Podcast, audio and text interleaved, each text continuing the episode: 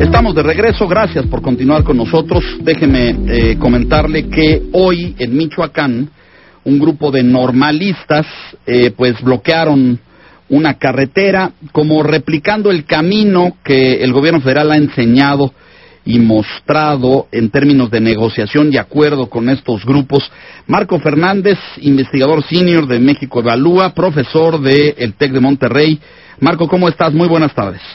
Muy buenas tardes, Leonardo. Pues como bien apuntas, eh, nuevamente estamos frente a un caso en donde se pretende utilizar el bloqueo de las vías de comunicación para presionar a la autoridad educativa, tanto estatal como federal, y lograr, eh, en este caso, otra vez la exigencia de plazas magisteriales. Como bien apuntas, el antecedente que se tiene respecto a cómo la autoridad del nuevo gobierno federal ha cedido eh, en el pasado reciente, estoy pensando por ejemplo en febrero, cuando precisamente habían bloqueado en Michoacán el tren y logró entonces la sección 18 la, el reconocimiento o la basificación de las plazas que ilegalmente les había dado el gobierno anterior a través del subsecretario Miranda y que legalizó eh, la nueva administración, pues ahí el efecto de demostración que se mandó al resto de los actores del sistema educativo, pues es, como lo hemos dicho en varias ocasiones, lamentablemente en estos micrófonos, que es en las calles y no en un mejor desempeño en las aulas donde se van a lograr eh, mayores recursos económicos o en este caso plazas. Desde hace eh, seis días, eh, un grupo de normalistas de la Escuela Normal Rural Vasco de Quiroga en la comunidad de Tripetío, allá en, al sur de Morelia, comenzó primero a bloquear la autopista, ¿no? Y pedían estas denominadas eufemísticamente cuotas voluntarias de 25 pesos a los vehículos para dejarlos pasar. Después de haber tomado las casetas en Panindícuaro y Fanapecuaro, allá en, en, en, Michoacán, eh, tomaron una serie de autobuses, al igual que habían hecho sus compañeros normalistas en el Estado de México, secuestraron 20 autobuses para dirigirse a una marcha en Morelia. En esa marcha exigieron ya no solo ya no solo las plazas automáticas, sino también que ellos tuvieran el derecho para nombrar a los directores de sus planteles, eh, porque no estaban conformes con los nuevos directores de las escuelas normales allá en, la Escuela Normal Rural Vasco de Quiroga. Quieren elegirlos ellos. Quieren elegirlos ellos, quieren el pago de, de becas que según ellos les adeuda el gobierno federal y insisten en la garantía de las plazas automáticas para los egresados.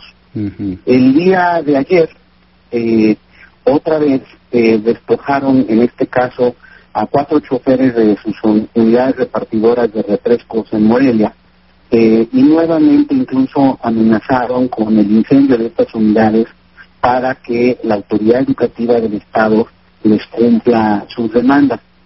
Al no llegar a un acuerdo el día de hoy, pues bloquean nuevamente ahora las vías férreas a la altura de Tripetío eh, y dicen que no se van a mover hasta que las autoridades cumplan sus exigencias. Y pues la gran pregunta es eh, cuánto tiempo se va a tardar la autoridad eh, educativa estatal en coordinación con la federal para ceder a los chantajes de esta de estos nuevos normalistas. ¿Cuál es tu pronóstico? Si al pasado, eh, pues yo no veo cómo vayan a desbloquear estas vías férreas, yo no veo que realmente vayan a, implementar eh, pues en lo que ha dicho la autoridad educativa federal de que supuestamente la hemos leído mal la ley y que este, realmente la ley de carrera de maestros y maestras incluso los normalistas nos va a someter a, a, concursar por una plaza, yo no veo que eso vaya a ocurrir, pero peor aún, yo no veo bajo estas circunstancias de qué manera la autoridad va a poder avanzar. Justo la promesa de la reforma educativa de reformar y fortalecer a las escuelas normales si ni siquiera pueden mantener el control de la decisión de quién es el director de algunas escuelas normales, como en el caso de Michoacán. Eh, si, si revisamos la historia, ¿en cuánto tiempo otros gobiernos estatales o el federal cedió ante los chantajes de una normal como esta? Eh, pues, eh, la gran pregunta es si este movimiento de normalistas va a persistir para eh, hacer el bloqueo efectivo de las vías férreas como lo hicieron algunos integrantes de la sección 18 en febrero. Porque pasaron varios días al punto de que te acordarás que entonces hubo ya una expresión muy eh, de alerta por parte del sector empresarial que pedía a gritos a la, a la autoridad el desbloqueo de esas vías porque pues paró diversos aspectos eh, pues de suministro, por ejemplo, el componentes para los eh, automóviles, la parte de la exportación del aguacate y los productos agrícolas, etcétera.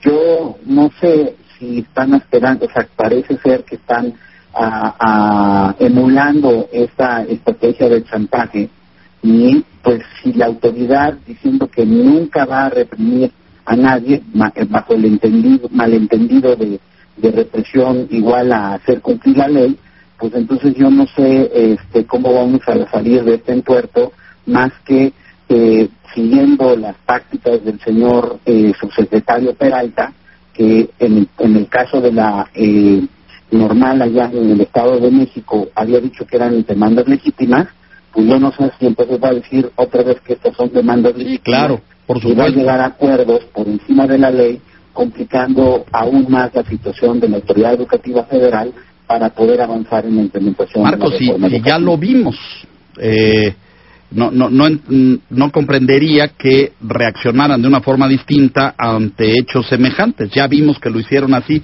en aquella normal donde secuestraron, ¿te acuerdas? A los eh, eh, conductores de camiones y todo esto, en fin.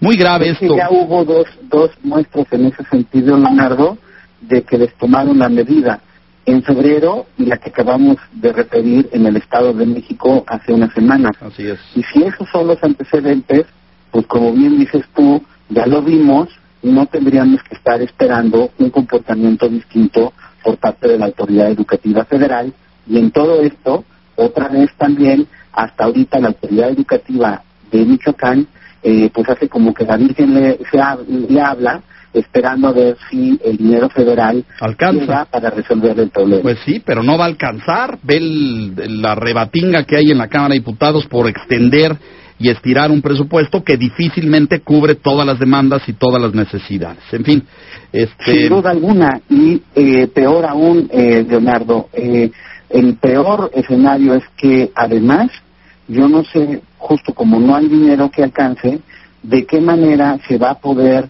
eh, resolver, por ejemplo, la pretensión del presidente López Obrador de federalizar la nómina justo en Michoacán, pues, pues, porque allá hay un montón de comisionados y de yo no sé de qué manera la van a limpiar si no pueden ni siquiera garantizar que no vaya a haber una extorsión de plazas, en este caso por el por los normalistas. Entonces creo que el efecto eh, de deterioro, el efecto demostración sí es muy preocupante. Ah, lo que quieres decir, una nueva extorsión por parte de normalistas, aparte de esta que estamos viendo ahora. En fin, muy grave, coincido contigo. Marco, te agradezco profundamente. Vamos a darle seguimiento puntual a lo que sucede con esta normal Vasco de Quiroga allá en Michoacán. Muchas gracias. Gracias, muy buenas noches. Marco Fernández, investigador de México Evalúa, profesor del TEC de Monterrey.